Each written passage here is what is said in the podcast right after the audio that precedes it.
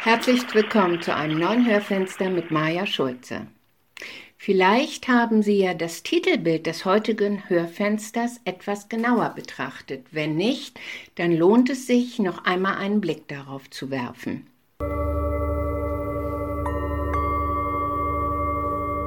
Es ist nämlich ein Wasserklangbild. Mich erinnert es ein wenig an ein Rosettenfenster in einer Kirche. Alexander Lauterwasser ist Künstler und Wissenschaftler, der seit Jahren Musik in Bilder verwandelt. Sein Medium dafür ist Wasser, das er in Schwingung versetzt, zum Beispiel durch unterschiedliche Musikinstrumente. Und dabei entstehen diese zauberhaften Wasserklangbilder, die von einer hohen Ästhetik sind. Wasser hat eine große Resonanzfähigkeit. Letztendlich ist der Zauber dieser Wasserklangbilder ein physikalischer Vorgang. Und trotzdem, für mich bleibt es ein Wunder. Wasser ist Leben. In Regionen auf unserer Erde, in denen Wassermangel herrscht und Menschen verdursten müssen, leuchtet dieser Zusammenhang schnell ein. Jeder, der einmal auf einer Wanderung an einem heißen Sommertag nicht genügend Wasservorrat dabei hatte, weiß, wie lang plötzlich der Weg werden kann und wie schwer die Beine. Und wie groß das Aufatmen ist, wenn wir das Rauschen eines Baches hören oder ein Wirtshaus erreichen. Ist der Durst dann erst einmal gestillt, kehren die Lebensgeister langsam wieder zurück.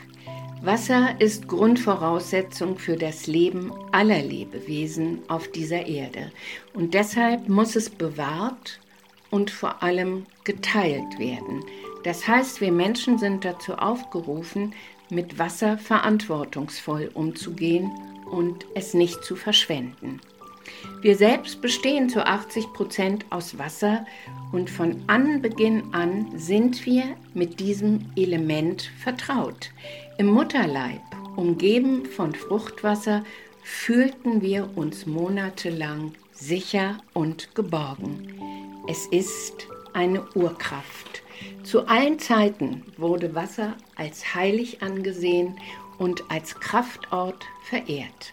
Im Orient wurden Seen oder Quellen häufig mit den Namen von Gottheiten verbunden. Im Libanon wurden viele, viele Quellgötter verehrt. Am Wasser fand Leben statt.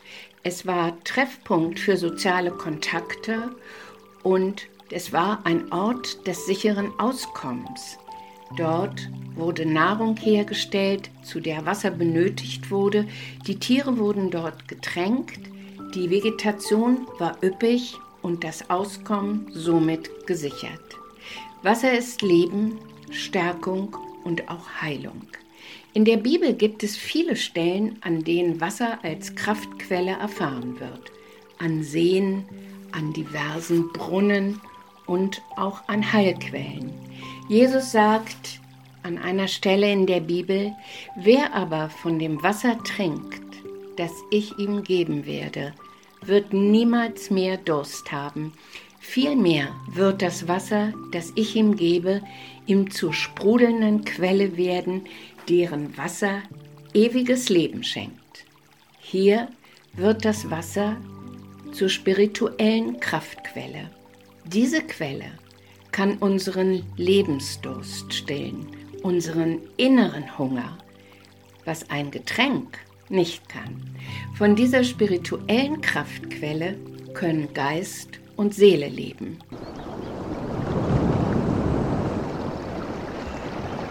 Wenn ich am Meer bin und schwimme oder ich liege auf dem Rücken im Wasser mit ausgebreiteten Armen, fühle ich mich getragen und geborgen.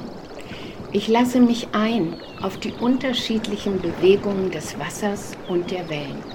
Ich habe Vertrauen, dass es mich trägt in diesen Augenblicken, wo ich es genießen kann und einfach loslasse. Ich fühle mich geborgen und in eine Art Urzustand zurückgenommen, ohne Raum und Zeit. Das ist für mich ein Zustand von Frieden, der in mir gleichsam göttlich wirkt. So erfahre ich Gottes Nähe und das Meer und das Wasser wird für mich zu meinem Kraftwort. Wo fühlen Sie sich geborgen? Wo sind Sie zu Hause? Wo ist Ihre spirituelle Quelle? Ist es Ihre Familie, Ihr Zuhause? Ist es vielleicht ein gutes Buch oder wenn Sie Musik hören? Ich freue mich schon sehr über Ihre Antworten.